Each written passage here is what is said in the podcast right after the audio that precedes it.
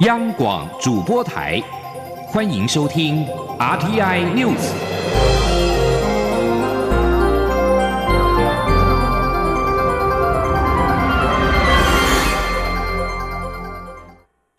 各位好，我是主播王玉伟，欢迎收听这节央广主播台提供给您的 RTI News。今天是二零二零年十二月二十六号，新闻首先带您关注：民法将有重大变革。立法院会二十五号三读修正通过民法部分条文与民法亲属篇施行法，将成年年龄由二十岁下修为十八岁，同时基于男女平等，最低结婚年龄由男子十八岁、女子十六岁修正为男女均为十八岁，并设有两年缓冲期，预计二零二三年元旦起实施。前天记者刘玉秋的采访报道。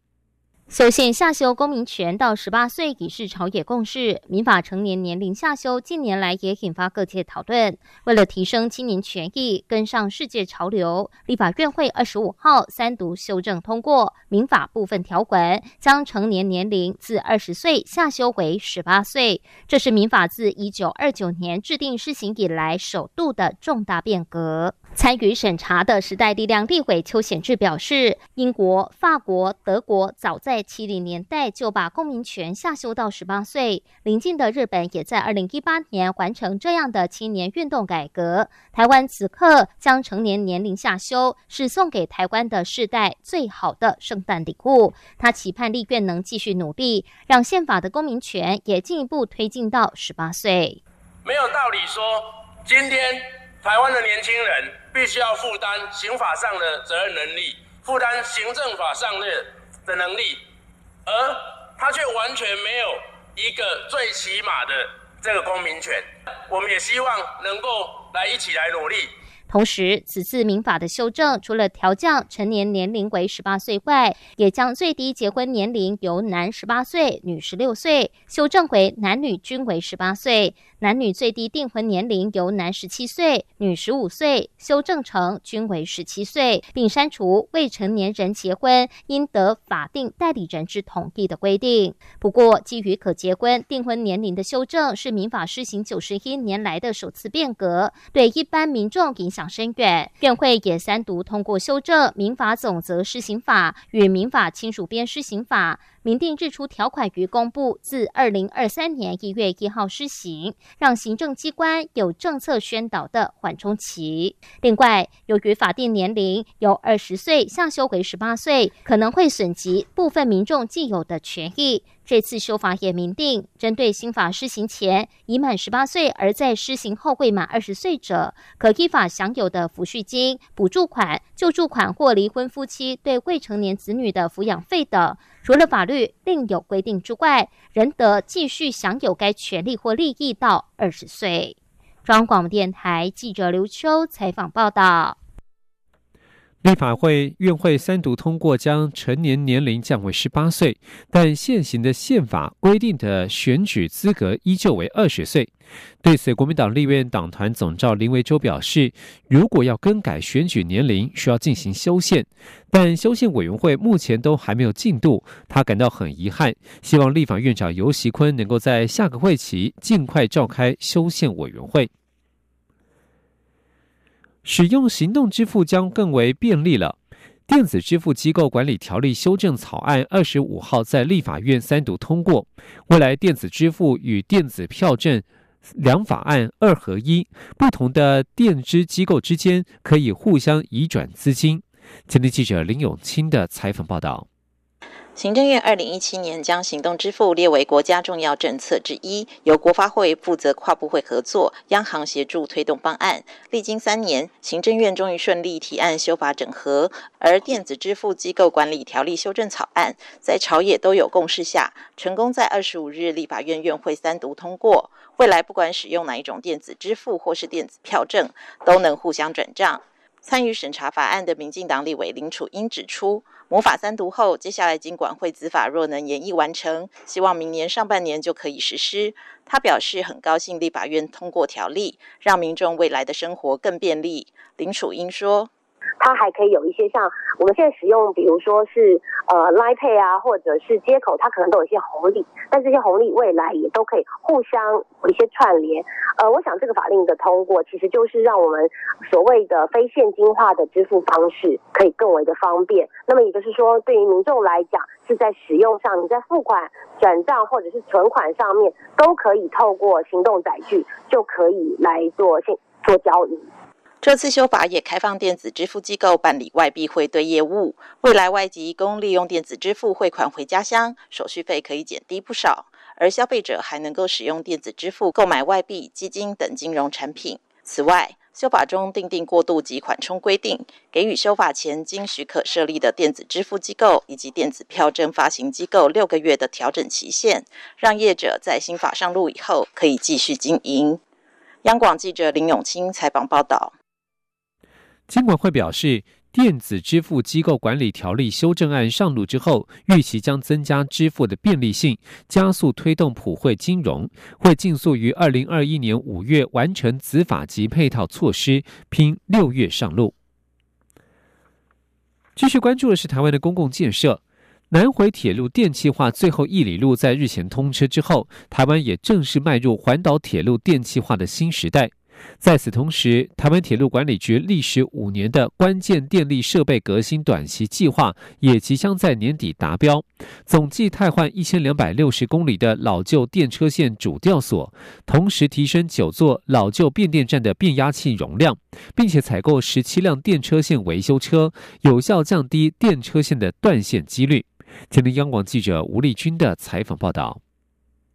台铁电气化铁路网在二十号南回铁路电气化最后一里路通车后，新增八十七公里，正式打通台湾环岛铁路电气化的人都二脉，开启长达一千零四公里的环岛铁道旅游新时代。不过，台铁自一九七九年电气化迄今，超过四十一年的电车线设备达五成三，长约四百九十公里，加上台铁近年不断采购新车，行车密度大增，导致原有设备电流电量供应不足。为此，台铁自二零一五年起展开短中长期关键电力设备革新计划，预计斥资新台币一百一十五亿元，二零三零年完成。其中耗资十五亿的短期计划即将于今年底达标，包括将电车主吊线。从七芯强化为十九芯的绞线，老旧变电站的变压器容量也从十五 MVA 提升为二十五 MVA，二十年以上的维修车也汰换了十七辆，渴望大幅降低电车线断线几率。台铁电务处电力科科长郑志明说：“在今年底，我们已经更新汰换我们的电车线主吊线，共完成一二六。”零公里。也就是说，我们主吊线原本是四十九点五 m m 平方的截面积，然后换成九十五的，就是它的耐拉强度各方面都比原本的更好了。然后在九座变电站的部分，我们容量也提升成二十五 MVA。另外，我们有采购电车线维修车十七辆，就是不但有效降低我们电车线断线的几率，而且提升了现场工作人员工程执行跟维修能量。至于明年起到二零二五年的中期计划，目前已完成八十亿元的采购。招标，未来将把长五十二公里的台北地下隧道传统电车线更新为导电轨，并全面更新电车接触线等设备，同时采购两辆高速检查车，预计两年后交车，届时即可利用各种感测装置，将检修资讯数据化，取代现行以人力目视保养的方式。后续长期计划则将导入全生命周期维运管理制度，并利用现场智慧侦测装置快速研判故障位置，提供更安全可靠的乘车品质。中央广播电台记者吴丽君在台北采访报道。国发会二十五号执行今年最后一场委员会议，针对公共建设计划，截至十一月底，经费达成率仅百分之七十七点七六，距离年底目标百分之九十五仍有一段距离。国发会强调，历年公共建设在十二月执行率很大，因此虽有困难，但还是有信心可以达标。另外，会中也通过高雄捷运冈山路竹延伸线二 A 综合规划、花东地区铁路双轨电气化计划综合规划等两大建设案，为当地民众旅客带来福音。前天，央广记者谢佳欣的采访报道。国发会主委龚明鑫二十五号主持今年最后一场国发会委员会议，会中也检讨整体公共建设计划的执行情形。截至十一月底，整体公共建设计划经费达成率为百分之七十七点七六，连续六个月维持近十二年同期最高。不过，距离年度目标百分之九十五仍有一大段距离。国发会指出，历年公共建设的特色为年底十二月的执行量体大，约占年度的六分之一。以目前看来，虽有困难，但有信心可以达标，会全力冲刺。国发会管考处处长李奇说：“那我们看前四年、前三年度的执行的金额，大概在十九个百分点到二十三个百分点之间，所以接下来我们还有十七点多个百分点要做。”那但是因为今年的金额比较高，所以它绝对金额是比较大的，大概执行要到呃八百九十亿左右。那所以这个部分我们是有信心，但是也有难度。另外，会中还通过高雄捷运冈山路竹延伸线二 A 综合规划案。华东地区铁路双轨电气化计划综合规划案等两大建设，前者将投入一百九十九点三二亿元，预计二零二七年通车，来应应北高雄产业廊带日益增加的连外运输需求；后者则以四百五十六亿元，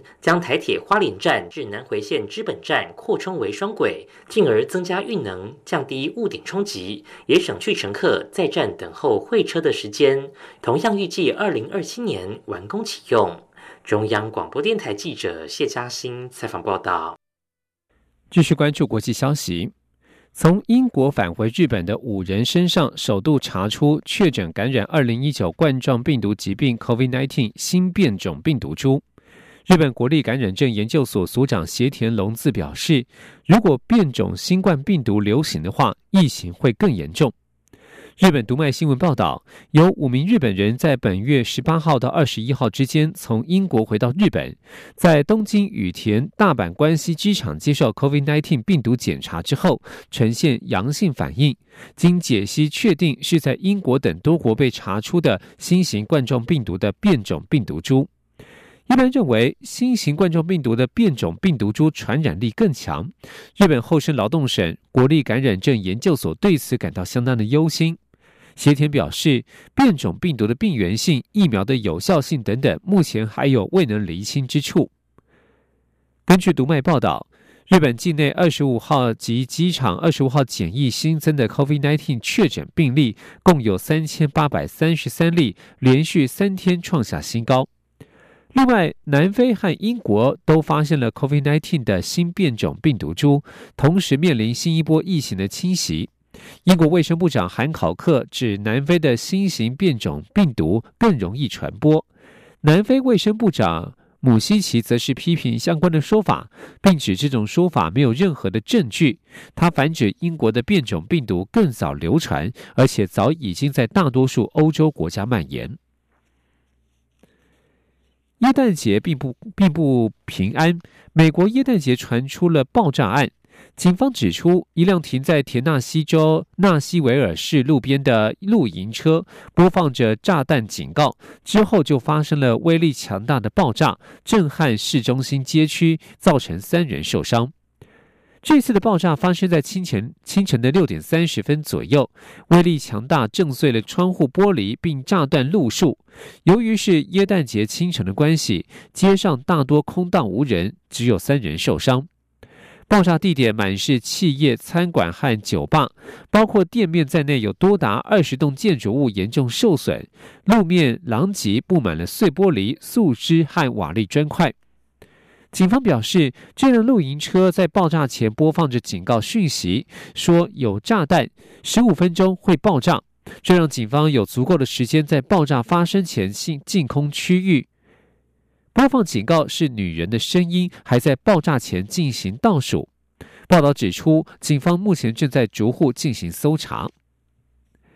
而尽管过去这一整年，甚至是耶诞夜都不太平安，九十四岁的英国女王伊丽莎白二世在耶诞节这天发表了耶诞节演说，对于每一个无法和亲友一起过节的人传达温暖讯息，告诉他们你并不孤单。二零二零年英国耶诞节笼罩在疫情之下，伦敦及英格兰诸多地区提升至第四级疫情警报，无法和亲友相会。女王的耶诞演说按惯例每年十二月二十五日下午三点透过电视转播。女王今年身穿着一套紫色的套装，坐在相较于往年稍微朴素的书桌前发表演说，背后有着耶诞灯饰闪烁。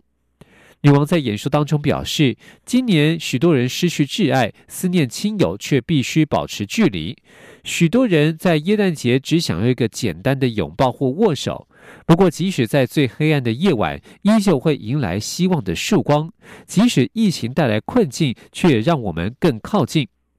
女王在演说当中表扬疫情中努力的医护人员，以及挑战在自家后花园走一百遍替医护人员募款的英国二任老兵摩尔等人，赞扬人性光辉的一面。英国 BBC 报道，女王和九十九岁的丈夫菲利普亲王今年没有照例到山君汉姆堡过节，而是留在温莎城堡。这是女王夫妇自一九八零年中期以来首次没有在山君汉姆堡过耶诞节。而王室成员今年也无法一起就做礼拜。据了解，女王将参加私人仪式，避开人潮。这里是中央广播电台。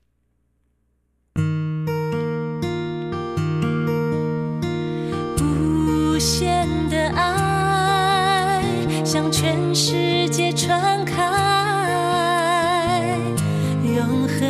关怀来自台湾之音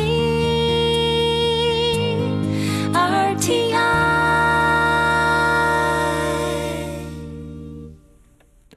各位好，我是主播王玉伟，现在时间是上午的六点四十七分，欢迎继续收听新闻。蔡英文总统在二十五号出席一百零九年度体育推手奖表扬典礼。总统在致辞时表示，针对明年东京奥运，将透过客制化的培训计划，成立最专业的训练及后勤支援团队，全力协助选手备战。同时，国家运动园区第三期计划将提供选手更优质、舒适的环境，让选手可以在最稳定的情况下备战。前天记者欧阳梦平的采访报道。体育推手奖分为赞助类、推展类及特别类，今年共有五十一个单位获奖，其中中华电信。台电、合作金库、国泰人寿以及土地银行五家企业同时获得三类奖项。蔡英文总统特地出席二十五号的颁奖典礼，感谢这些民间的体育推手提供选手最丰沛的支持，让台湾的选手有机会在国际舞台上发光发热，创下许多感动所有台湾人的佳绩。他要代表全体国人表达最诚挚的感谢。总统表示，每位优秀运动员的养成，除了靠运动员本身的努力与坚持，更需要完整的训练计划与后勤支援。他与行政院长苏贞昌去年便特别到高雄视察国家运动园区第三期计划，希望透过园区设备的提升，提供更优质、舒适的环境，让选手在结束辛苦的训练后，可以得到良好的休息。同时，透过克制化的训练及后勤支援，全力协助选手备战明年的东京奥运。总统说：“针对进军东京奥运，我们拟定了精英选手的培训计划，透过克制化的培训计划，成立最专业的训练跟后勤支援团队，全力的协助我们选手备战。我们也希望透过更优质训练的设施跟场地。”可以让选手可以在最稳定的情况下备战，训练出最坚强的实力。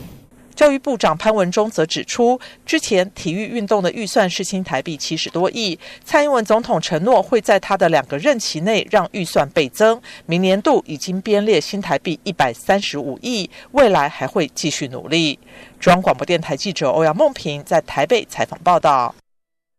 继续关注国内疫情。纽西兰籍机师未遵守防疫规定，导致台湾再出现本土病例。中央流行疫情指挥中心指挥官陈时中二十五号表示，从纽约纽西兰籍机师最后一次外出至今已经过了十四天，都没有再出现本土病例，大家可以比较放心，但不代表可以完全放心，民众还是要提高警觉。前天央广记者刘品希的采访报道。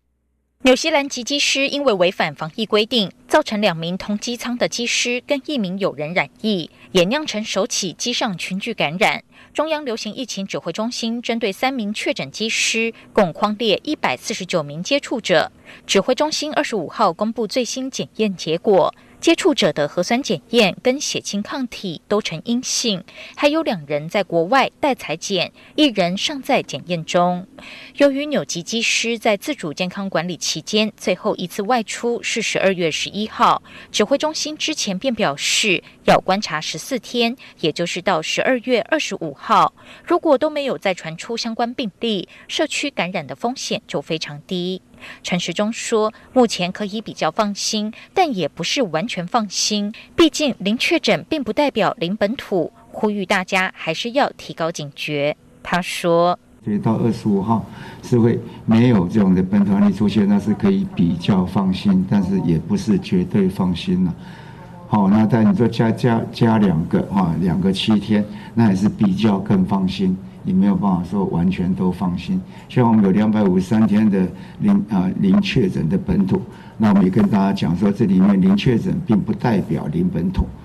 好，那这里面都是大家还是要提高警觉。但此外，疫情指挥中心二十五号紧急发函一界，强调按七六五跟按七七一在可能传染期间都曾在社区内活动，增加社区感染风险。呼吁医师提高警觉，加强通报及裁剪作业。陈时中表示，发函医界虽然跟本土病例有关，但秋冬防疫专案中本来就有医疗院所加强裁剪的奖励方案，只是再重申一下。他也强调，基层诊所是整个防疫医疗体系中非常重要的一环，希望不要忽略共病的可能性，只要有相关症状，还是能够尽量裁剪。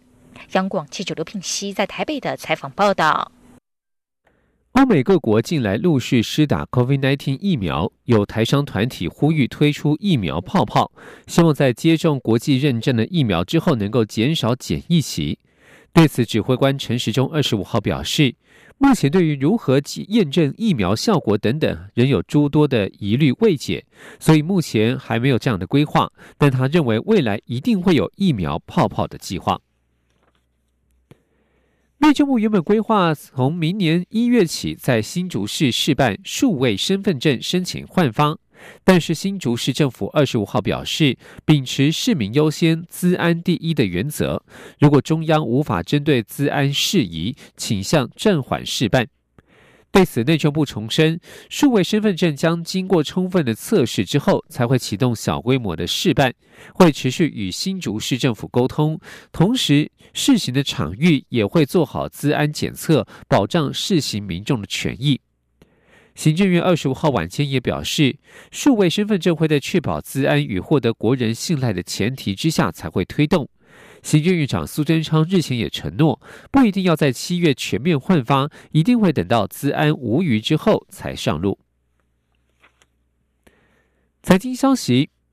劳动基金运用局二十五号指出，十一月劳动基金单月大赚了两千四百亿元，累计前十一个月收益数达到一千九百亿，收益率约百分之五。尽管十二月还没有过完，但看起来比十一月更好。全年基金的收益率笃定是正成长。前天记者杨文军的采访报道。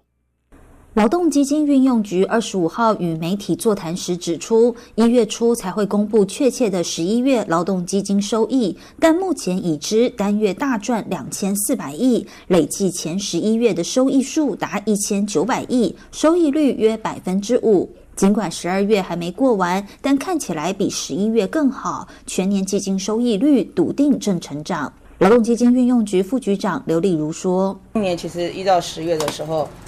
呃，金融环境实在是大起大落了哈。那那十一，所以十一月的大幅度的回升，十二月也持续的往上走，所以才会说看起来今年十二月其实还是会再比十一月还要再来得好。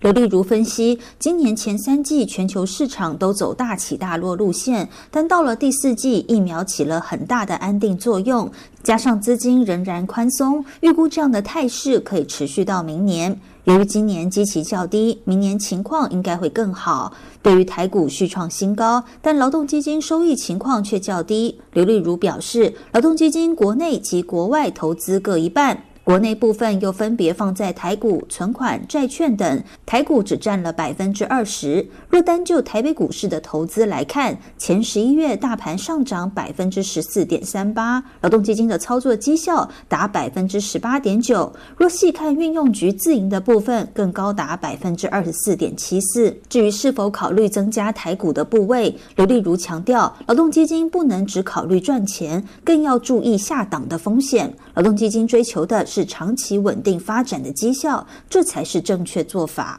中央广播电台记者杨文君台北采访报道。